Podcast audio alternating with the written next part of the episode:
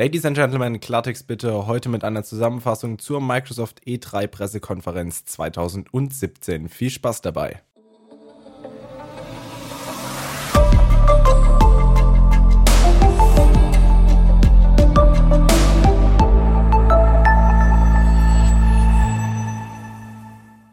Fangen wir direkt an. Auf der E3-Pressekonferenz von Microsoft wurde die neue Xbox One X vorgestellt. Die One X ist dabei kein Nachfolgegerät zur One S, sondern ein komplett neues Gerät im Xbox-Lineup. Ab dem 7.11.2017 wird die One X neben der Xbox One und One S verfügbar sein. Microsoft gab auf ihrer Keynote an, dass die One X die weltweit leistungsstärkste handelsübliche Konsole sein wird. Alles soll schneller, schöner und effizienter werden.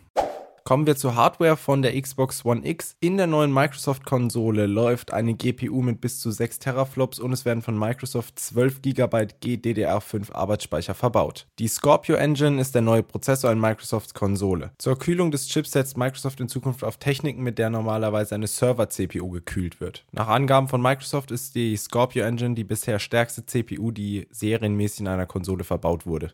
Dank der starken CPU und GPU soll die Xbox One X echtes 4K in die Wohnzimmer bringen. Microsoft hat auf der Keynote mit diesem echten 4K geworben, also mehr als 8 Millionen Pixel. Außerdem haben sie mit Top-Farben, einem HDR-Modus, der Dolby Surround-Unterstützung und einem integrierten 4K Blu-ray-Player geworben. Bereits erworbenes Zubehör für die One oder für die One S sind zu 100% kompatibel mit dem neuen Gerät aus dem Hause Microsoft. Die Xbox One X wird wie bereits gesagt ab dem 7. November 2017 zu kaufen sein für einen Preis von 499 Euro.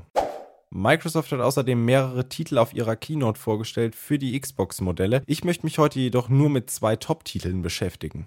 Zum einen Forza 7, jetzt in nativen 4K mit 60 FPS und nochmals verbesserten dynamischen Schatten sowie Lichtverhältnissen und neuen Fahrzeugtexturen. Auf der Keynote wurden dann direkt auch Ingame-Aufnahmen gezeigt und ich muss sagen, die waren wirklich sehr beeindruckend. An der Stelle die Empfehlung, geht auf YouTube und schaut euch vielleicht den Trailer an, da sind Ingame-Aufnahmen mit drin oder schaut euch die komplette Xbox Keynote an, sucht dazu einfach auf YouTube nach Xbox E3 2017 Briefing. Forza 7 wird noch vor der Xbox One X erscheinen, nämlich am 3. Oktober 2017 sein.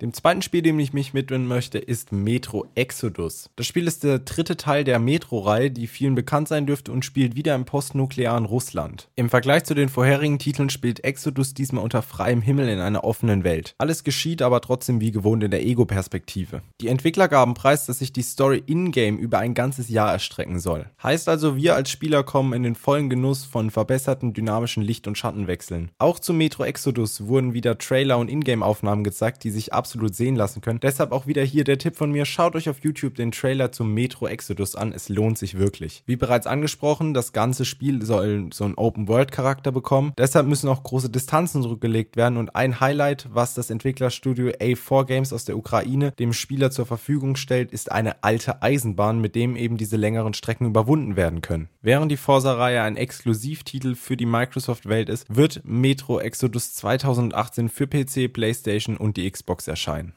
Microsoft hat außerdem noch viele weitere Titel und Updates angekündigt, die alle zu thematisieren würde hier aber ein bisschen den Rahmen sprengen. Deshalb hier noch einige Titel, die geupdatet werden oder die rauskommen. Zum einen Minecraft, Life is Strange oder BioWare Anthem. Zu BioWare Anthem werden wir auch nochmal eine gesonderte Folge machen, da das Spiel doch sehr beeindruckend aussah. Microsoft hat außerdem durchsickern lassen, dass sie daran arbeiten, dass alte Titel auf den neuen Xbox-Generationen wieder laufen sollen. Alles Wissenswerte dazu gibt es jedoch Ende des Jahres und wir werden natürlich auch wieder darüber berichten. Damit sind wir auch schon wieder am Ende der heutigen Folge angekommen. Ich hoffe natürlich, es hat euch gefallen. Wenn ja, dann lasst uns doch hier bei iTunes eine Bewertung da oder folgt uns auf Twitter, Facebook oder Instagram unter dem Username @klartext. Mir verbleibt nichts anderes mehr, als mich fürs Zuhören zu bedanken und wir hören uns hoffentlich das nächste Mal wieder, wenn es wieder heißt Klartext bitte.